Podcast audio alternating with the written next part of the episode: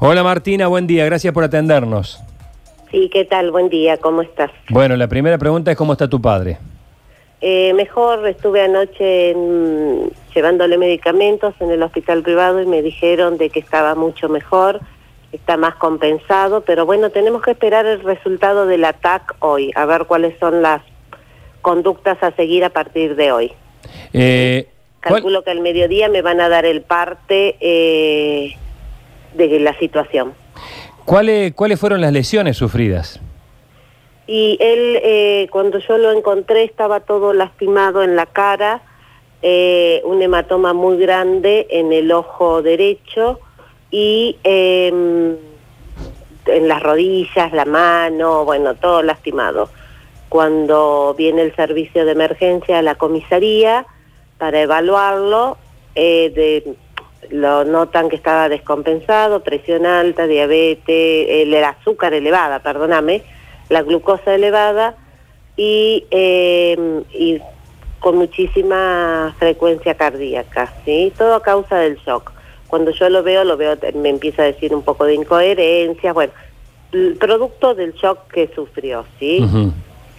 Eh, Eh, lo sí. trasladan, lo ingresan al privado, le hacen un ataque y eh, le encuentran un pequeño eh, hematoma ¿sí? en el cerebro, lo cual viene el neurocirujano eh, y deciden interpasarlo a terapia, a terapia intensiva para controlar esa situación. Ujú.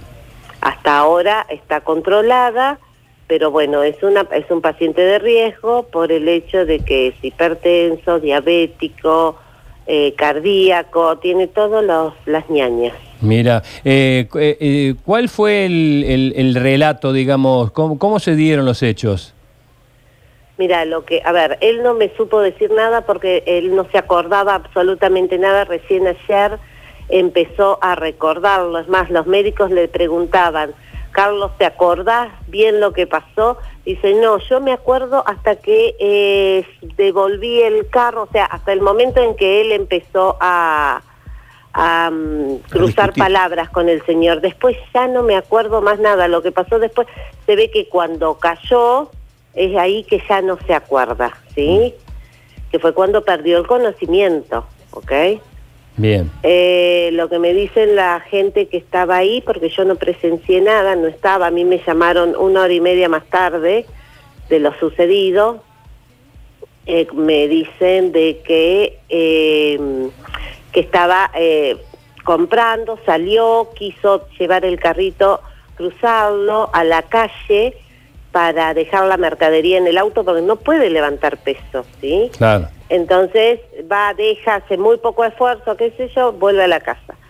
Eh, cuando vuelve el carrito nuevamente a la vereda, eh, el guardia, lo que me dicen los chicos, que el guardia de mala manera, no lo sé ¿sí? si fue o no así, eh, el guardia le, le dice que por favor lo, que lo deje donde lo dejaban los otros clientes. Eh, mi padre se dio vuelta y le dijo, no, déjalo vos por favor, eh, que para eso te pagan el sueldo. Ahí viene el guardia y es como que se le abalanza o no sé qué cruce, qué otro cruce de palabra habrá habido y eh, mi padre le pone la mano como para que no se le acerque, ahí es cuando el guardia agarra y le pega, le pega con el puño cerrado en la cara. Ahí. Cae, cae al piso y ahí pierde el conocimiento. Claro. Eh, Martina, ¿cómo te va? Luchi Ibáñez te saluda. Eh, ¿Qué lo, tal? lo cierto es que hay una imputación. El guardia está imputado por la fiscal por heridas leves. Eh, ¿Han tenido acceso ustedes a la grabación de las cámaras de lo ocurrido? No, absolutamente nada. Yo, la verdad que yo ayer en la corrida de todo, porque vos imagínate que eh, mis, mis otros hermanos viven en Buenos Aires y el que el único que está acá, otra hermana mía, es, eh, tiene problemas de salud, ella no sale eh, por el tema de la pandemia, eh, la única que estaba para correr con todo era yo. Claro. Entonces no pude dedicarme a otra cosa que eso, ¿sí? Martina, y Sí. ustedes, digamos, ¿cuál es la, la demanda que van a hacer? Porque ayer me comentabas un poco, me decías, nosotros no queremos ni plata ni nada. No, la verdad que a mí no me interesa, a nosotros no nos interesa nada de nada, lo único que queremos que queremos que esto se esclarezca. Ahora mis hermanos han tomado conocimiento y los recién anoche eh, los abogados de la familia se han puesto en nos hemos puesto en contacto con ellos eh, pero bueno, eh, esto no, no puede quedar así porque hoy fue a él, a mi padre, a una persona mayor y mañana eh, va a ser a otra persona, ¿sí? Entonces no podemos seguir con este grado de violencia, ¿ok?